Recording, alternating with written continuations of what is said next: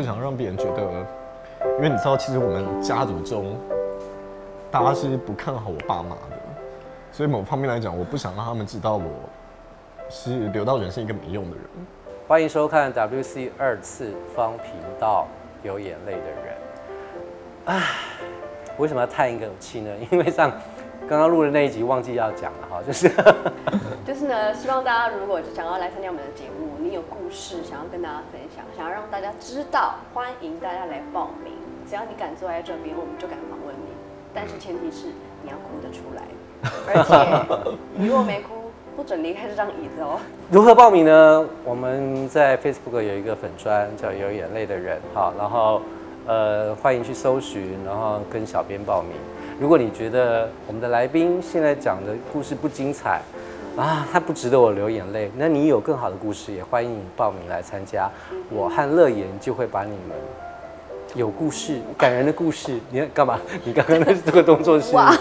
挖挖出你的心事，然后对呃感动更多的人。对，那今天我们的来宾呢，呃。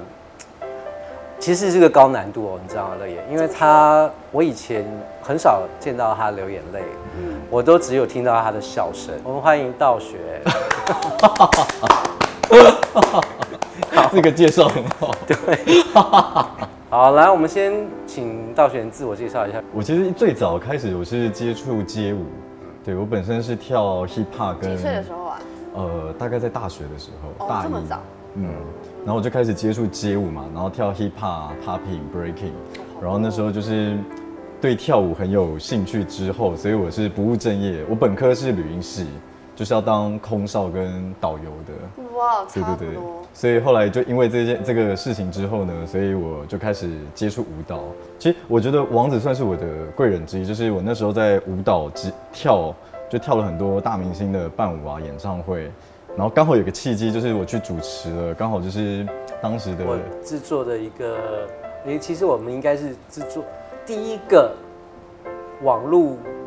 应该是第一个网络节目哦。嗯嗯，而且是外籍节目，还有棚内节目，是针对网络的。那个时候网络还没有，网络节目还没有做开始很发达，对嗯那时候就主持，谦虚哦。对。那就是就主持，说我已经老了，就 刚好就是主持那个呃《星星带你去旅行》，然后接触了这一行，然后所以我就开始从舞者转职呃主呃转到旅游主持人。从今天开始，他的通告就是我的通告，他的酬劳就是我的酬劳。对，然后那时候哇，我还记得第一次我访问的第一个人就是吴奇隆大哥，我手是发抖的，当时就是一个新人嘛，什么都不会，然后就硬着头皮上去主持这样。真的好，那我来跟四爷解释一下为什么要送这个礼物。那因为本身呢，我非常喜欢四爷，然后呢，四爷有一首歌叫《红蜻蜓》，所以我因此挑了这个金色的。那其实金色呢，它的象征呢，就是步步惊情呢，能够收视长虹，节节高升。其实我觉得应该镜头现在对着我。当时最紧张的是我，我好大的胆子，竟然 可以放手让他去主持 访问吴奇隆大哥。为什么？呃，我觉得人生很，我觉得能够当一个可以给别人机会的人很重要。那时候很奇妙哦，当时他们要开个玩笑，就是当时是他们的那个绯闻吵得沸沸扬扬的，就是跟那个诗诗嘛，然后还要我一个素人去开一个这么前辈的玩笑，我当时是觉得哇，他是可以随时走人的，我很紧张我？才紧张。我紧张到我是，所以我冒汗是这样，所以我后来就想了一个梗，我就说这是我从台湾带过来的台湾版的山寨刘诗诗，为什么你知道吗？不是，你先告诉我，他会从哪个角度看他上？好，我我来稍微说明一下。呃，道雪呢，他姓刘啊，他知道要访问龙哥，所以你知道吗？他既兴奋又紧张，然后全身冒汗，把我们的那个准备的衣服啊，全部都弄湿了。所以我们刚刚呢帮他取了一个名字，他就叫刘诗诗。哎呀，其实我我说真的，我可能以前我设定嘛，我真的没有想过我会主持，因为我以前是一个呃话不多的人，对，然后主持对我来说真的好遥远，所以那时候当我第一次接第一个，因为我后来主持三个嘛，嗯。然后第一个的时候我是真的好紧张，就是。我还因此前阵子还我我其实不敢看过去作品的，而且我那天就第一次看我第一集，哇，是紧张到我是完全不敢看镜头。然后因为我因为我后来演电影嘛，然后我发现电影是，比方说像我们现在就感觉很像在，我可以跟你们眼神交流，然后跟聊天嘛。但是主持你是要从头到尾要盯着，我以前会有那个障碍，我就会镜头镜头语言，然后你就要盯着他讲很多，要分享。所以我当时因为这个我没有办法克服主持的这个障碍的时候，我被呃很多制作人就是有呃就是有严重的说说过话，包括我之前主持那个 TVBS，我印象最深刻的是主持完的第一集，制作人就把我叫到车上，然后非常非常很严厉的说，啊、你凭什么接这个节目？他说，啊、你根本没有准备好，而且你知道你只是在害你自己，跟害了所有的团队。然后就呃在车上大概有聊了两个多小时，就是讲我啊、不适合这个节目，然后叫我要不要就直接吃吃掉。，对辞掉的第一集。我那时候，我我因为那时候我是新人嘛，我不敢回回复，我就是就是一直虚心说好，我知道，我就是会努力的表现好。当时我就是面对那个很大的压力嘛，所以有问一些他们，我算他的客语顾问。啊，对对对对对，我那时候有去请教了一些就是发音啊，或是一些能怎么样去呃讲说呃客客语的标准的发音方式这样。因为他完全不会啊。没有想说就辞掉算了。好问题耶，我我其实内在是可能男生嘛，我是有一种好强，对，不服输，我非常不服输。我是那种，可能如果人家觉得我啊、没办法做到的话，我就是一定会我会证明给他看。其实我我说真的，我那时候主持完那个旅游外景的时候，我有将近快一年的时间，我是接不到工作的。嗯，然后那时候呢，其实我有深刻的发，呃，就想说到底是出了一个什么样的状况嘛？所以后来我其实转行，我去当了游泳教练跟健身教练。在教游泳的过程中，我也是有快乐，就是因为我很喜欢小孩嘛。然后在，可是我在教课的过程中，因为每天都是下水八小时，然后一直一直这样来来回回的带小孩。有一天我就发现，这好像不是我要的人生。嗯，对我就觉得这个是我目前为止觉得最，呃，不是我自己呃设定的人生目标嘛。所以我就后来我做了一个决定，就是一个朋友的引荐下，然后我就去了呃北京。我是一个人背起行囊嘛，然后就是呃人生地不熟，然后呃什么人脉都没有，我自。对我是背一个背包，然后我直接就朋友的引荐下，然后我就去了北京。那好的地方就是，呃，确实，呃，我我我在北京其实拍了蛮多呃电影的，都都有男主角，所以那时候其实算应该算不顺利中的顺利吧，应该这样讲。至少在作品上面有圆了一些梦想。哦，对对对，就是很很开心，是我能接触到这么多呃不一样的呃商业类型嘛。演员这个身份嘛，其实在很呃长的一段日子里，是可能乐言也知道，就是会经历很多呃低潮、高潮，然后很多混乱的时代。尤其是你一个人踏入北京一个大战场的时候，它是呃你要建建立好很多心理的层面。那当然，北京好也有好的地方，跟它不好的地方。它不好的地方来自于就是，可能我从小是一个比较，应该算比较怎么讲，开呃单纯吧。就是因为我我其实是我跟我们家人是很紧密的嘛，所以呃我从小到大，我其实大学的时候是可以搬出去住的，但是我就是很喜欢陪着家人，所以我就跟着家人一起住嘛。然后所以呃，我们家就是因为是又传统家庭，所以呢，后来我算是又是我跳街舞跳那么久，所以我其实算是入社会入蛮晚的。然后我觉得去北京真的是让我呃，就是人让我从一个呃男孩变成男人的过程，短短的这个呃快三年的时间，就是在这个整个过程中，然后我就发现。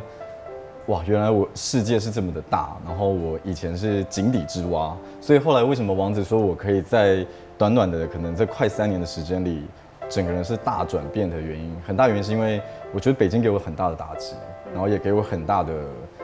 多了很多的思考，去思考说，呃，为什么你会在这里，然后你存在这里是为了什么？你是为了表演，还是你是为了梦想，还是你是为了你会你会在很多时刻是一直在问自己问题。我想问一个问题啊，就是刚刚你陈述了那么多，那北京演了这么这么多的，那为什么还不红？啊，那问题到底是出在那些找你的人，还是演出的戏，还是自己本身的问题呢？因为是你其实根本没有想要被看见。我其实，在接那么多部的表演的状态下呢，其实好像大家看起来是啊、呃你接的呃很好嘛，但其实我都是在很复杂的情况上去接那些戏，就是看似好像啊、光鲜亮丽，其实私下我去北京的前一年，呃真的很惨，就是呃你是没有钱吃饭，然后啊、你是住别人的沙发，我其实住了大概有一年的时间，都是睡沙发跟阳台。为什么办法过这么生活？因为我那时候就是想说，呃，自己北漂嘛，然后我不想让呃家人担心，所以我都他们就不担心吗？我会跟他们说我过得很好，对对对，然后我去北京闯嘛，然后我前一年真的是过得非常非常的辛苦，然后呃我身上是真的是当时是没有钱，因为我当时碰到了一个介绍人，然后他把我呃所有的钱几乎都骗光了，所以基本上呢就是因为这样，然后导致我在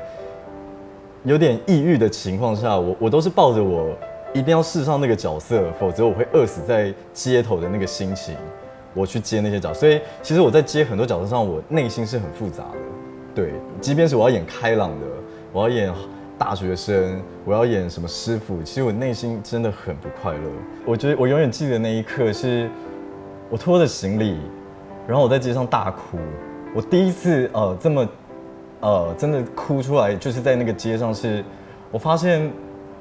我好像没有人可以帮助我。然后我在那个街头上的时候是，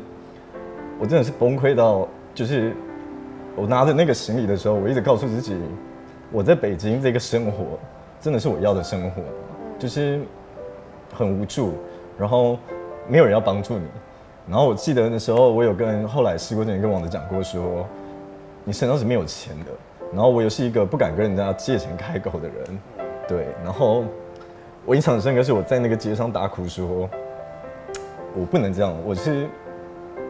我一直是一个很勇敢的人，然后我想要呃克服自己。然后那时候被房东赶出来的时候，我真的是求门无助嘛，求助求助门。然后后来呢，好不容易就是我去参加了，就是我答应了一个制作人要去他们的那个聚会，然后我就跟他，可是我没有让他们知道我是一个不会让别人看出我脆弱那一面嘛。然后我就跟那个呃制作人就是提前说，不好意思，我今天其实有点不不舒服，我想走。就是我说今天可能提早离开嘛，然后可能也是因为那时候那个制作人觉得我很反常，我是一个很开朗，怎么会突然要离席？然后后来他就是也觉得不对，他后来追出来的时候你到底发生什么事了？我才求助门的跟他说，其实我发生了一些问题，我要去处理。然后我真的很高兴，是因为我碰到了很多的坏人，但同时我也碰到了很多好人。那他在那个，因为我永远记得他帮助我，就是让我去赞助他家，然后在那个过程中，就是我觉得那是一个很好的过程。然后我就是因为这样，然后我更奋发图强，说我不能输，我在北京我一定要闯出一个。所以后来我就是试镜很努力，就是所有人家不想去的试的镜嘛，我都一定会去。然后所有就是大家呃可能觉得远的，因为有时候北京通勤啊，可能要两个小时、三个小时，我是不怕远，我就是一定要试上。然后我都是抱着没试上，我就会饿死。所以我后来可以接到那么多呃戏，也是因为我就是一直拼的拼出来的这样。对，然后也很高兴是后来被蛮多导演肯定是说，他们觉得我我的认真跟态度是有打动对对，我是拍戏我是不会，很辛苦。对，或是睡我是不用睡都可以。就有一部我们可能二十几天只睡两小时，我都没睡，几乎没睡，就是可能闭眼起来又开始，然后我都很亢奋，然后会跟导演一直觉得，因为我觉得你好不容易珍惜到了那个机会，你不能让那个机会流失。但确实像王子说，因为我其实当下是离乡背景，就是太复杂的那个情绪，所以有时候我真的没有办法好好的在那个角色里面，就是因为你可能要担心你下一餐要在哪里，你下一餐可能你又要没地方住。那最大的主因是因为我当时遇到的那个啊中间人，其实这这一段也蛮坎坷，就是我其实那时候接到很多戏是呃是有很大的收入的，但是同时被那个中间人全部拿走了，但我都不知情。我其实如果比以十等份来说的话，我可能只拿到一成，但是我都不知道，所以怎么知道后来？后来就是因为我是呃，就是离开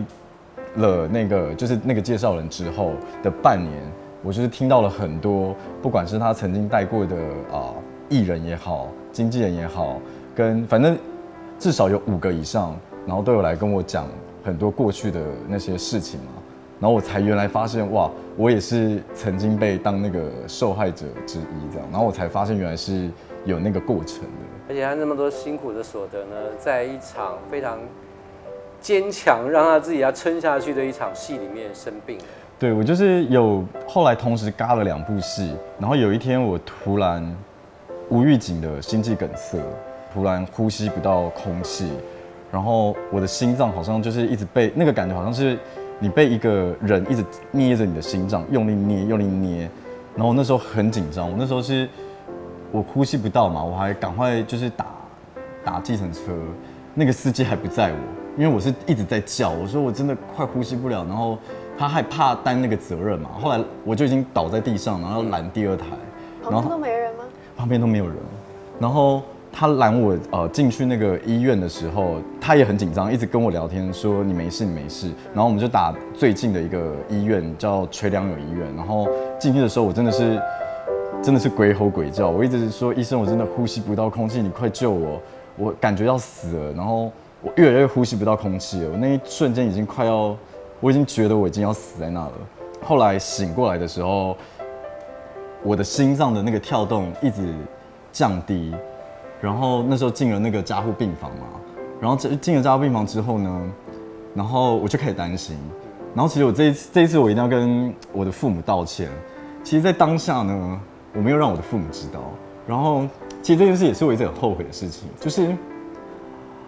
因为我后来呃我的好朋友都说你应该要让你的家人知道你要让第一人知道，真的，就是因为不管他们可能第二天飞来，然后或者是他们一定会这样，但是我又做错一件事，所以这一件事一直是我内心的一个很自责的一件事情，就是我没有让我父母知道，因为我怕他们担心我嘛，然后没关系，继续，不要笑，没有在别人面前哭，好奇怪，没关系，真的。你是在镜头前面哭对。没有，我们现在在家里。我那时候住七天嘛，第一天晚上的时候，我我就是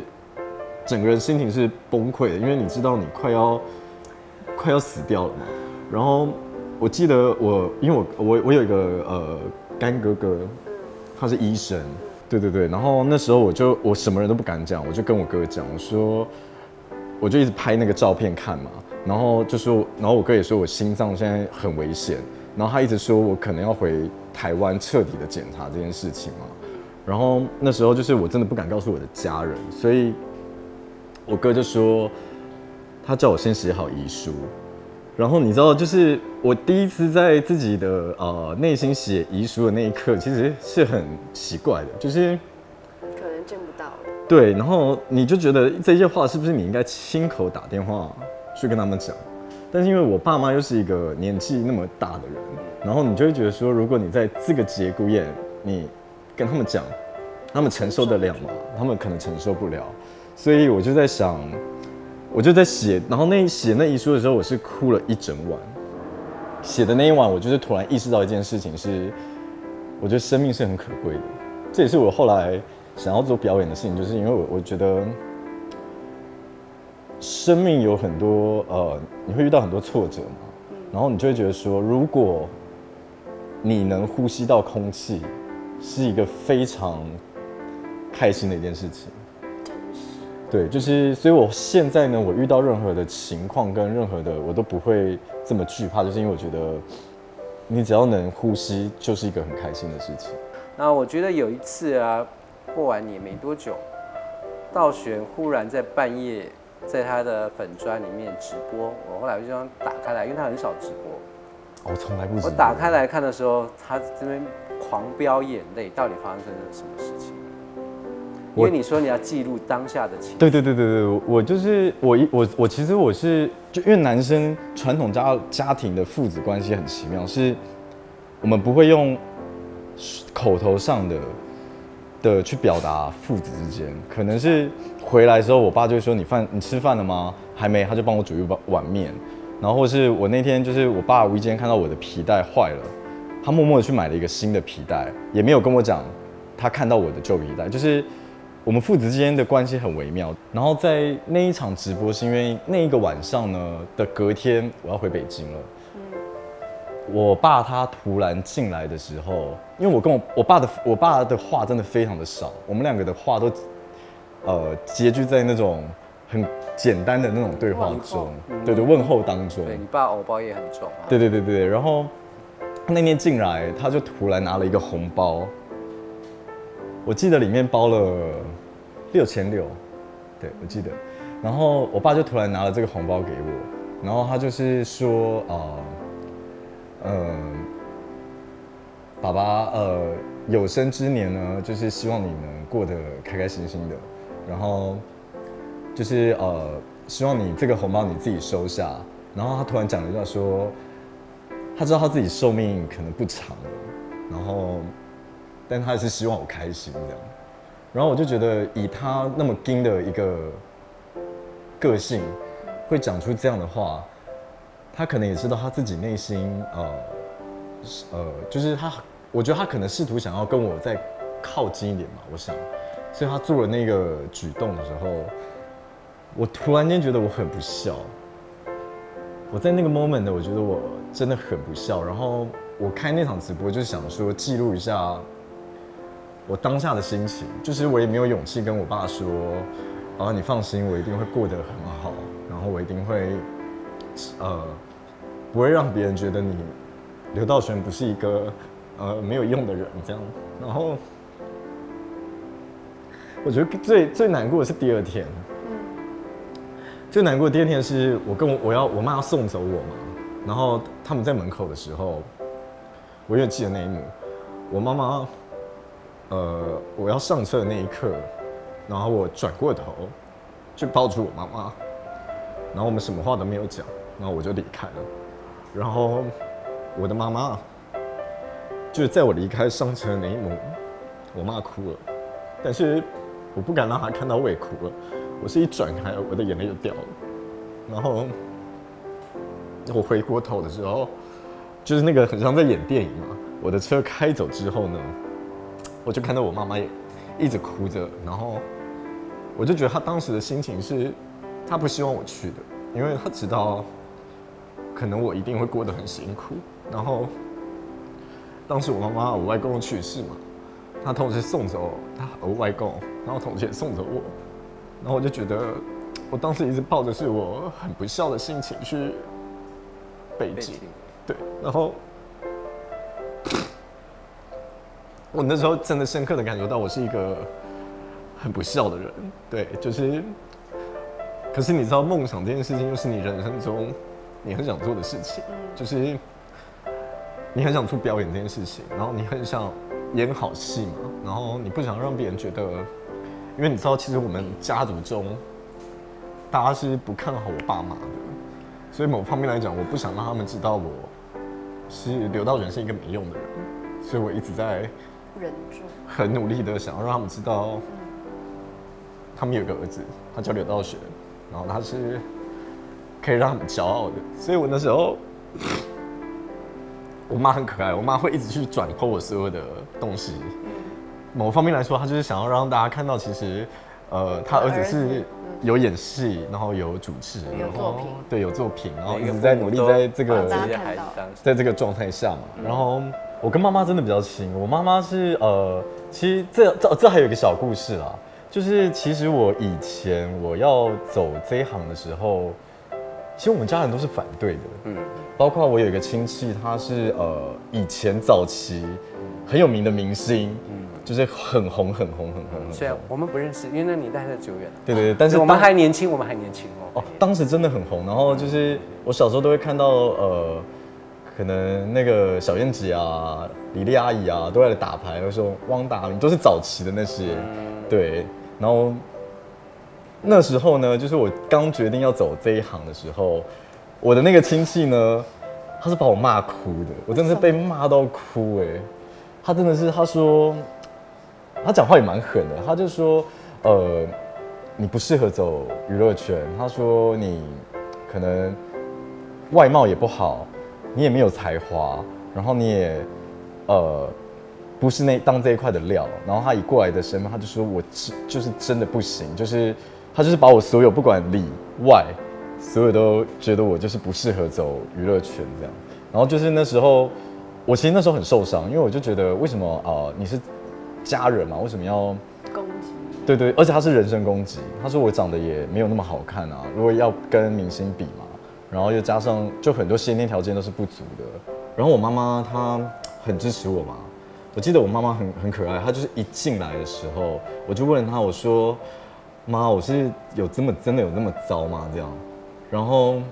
我妈她就跟我说，她抱着我哭。我妈说啊，讲到家人不自觉，继续。我妈就是，她就我印象很深，我妈就跟我说，呃，全世界没有人支持你，只有妈妈会支持你。然后我就跟着我妈抱着哭，因为我那句话我永远记在心里头，就短短两句话，然后就在那一刻我就觉得不行，我就是要证明给那些可能觉得我不行的人。对对，所以我后来就接到了那个背包客，然后后来就开始就接了电影那些，就是我就是觉得我。我就要做证明给你看。对对要我我是不说做不到，我就是要做给你。对对对，我就是不服输的。我就觉得每个人都是平等的，没有呃高低贵贱，就是看你出发点，你用你的心去跟他就是去表。但是确实，我觉得在社会地位上会有很多阶级之分嘛。但是我其实我自己没有那么介呃在意这这件事情。好，反正你刚刚所过的，不管生死观啦，或者是一些呃辛苦纠结、拉扯的转折，哈，都过去了，你的眼泪也流得很珍贵。对，然后有没有我们正面一点哈？好来讲正面一点有啊，对着镜头跟一些你想要感谢的人说一些话。我觉得我有一个很爱我的妈妈，跟一个很支持我的爸爸。我觉得对，就是一个是明着支持，一个是默默支持。然后我真的很爱我的呃爸妈，然后我也谢谢我哥哥这一路走来陪我走了这么大段非常辛苦的黑暗期，所以我我真的是很诚心的谢谢这三位一直以来这么支持我这样。对爸爸那时候除了给你红包之外，我记得好像还给你一个护身符，对不对？而且我没有，呃你知道，对，讲到这，我那个红包我没有花掉哦，我原封不动的一直保存在我家里，因为我知道那不是钱的问题，那个那个是我觉得我就是要留着，给我一个纪念这样，所以那那个红包我是留着的。而且现在到选会用另外一种方法来孝顺父亲，就是不管爸多晚哇，回对，家都要吃爸爸煮的东西。我爸每天呢，就像好，我刚出门前哦，我爸还问我说，我等下工作完几点结束嘛？我说我可能中午就结束，然后他说那他要炖好那个苦瓜白排骨汤。但是我有我也做错一件事情，我也很就是因为我现在就是我三餐都水煮，我很控制，所以我都有时候会趁我爸吃完的时候，我再回到我的桌上，然后赶快拿那个热水，赶快把它涮掉嘛。然后呢，有一次就被我爸看到，我就觉得他会不会很受伤，然后我就跟他说没有，其实因为我最近要出那个写真书嘛，所以我可能饮食会控制，而且其实我吃饮食已经三四年这样了，对。后来我觉得我爸很可爱，现在呢，我爸只要一煮饭，他都会 多帮我准备一杯热水，就是要帮我那算，你去知道吗？去算他的菜，然后我就觉得这个举动让我觉得很贴心，就是我爸默默的一个老古板也被我的这个举感化对感化，然后每次他一准备那个，我内心就很想笑，想说他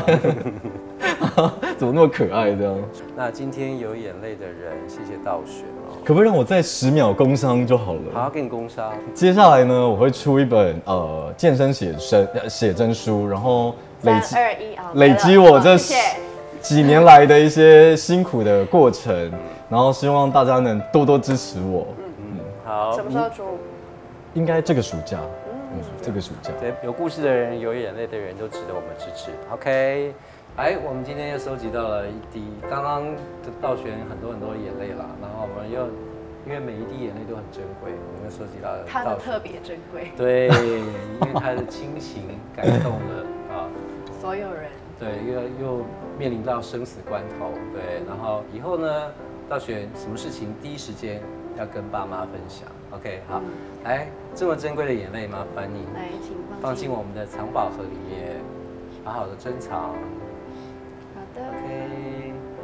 今天有眼泪的人跟大家 say goodbye，拜。拜。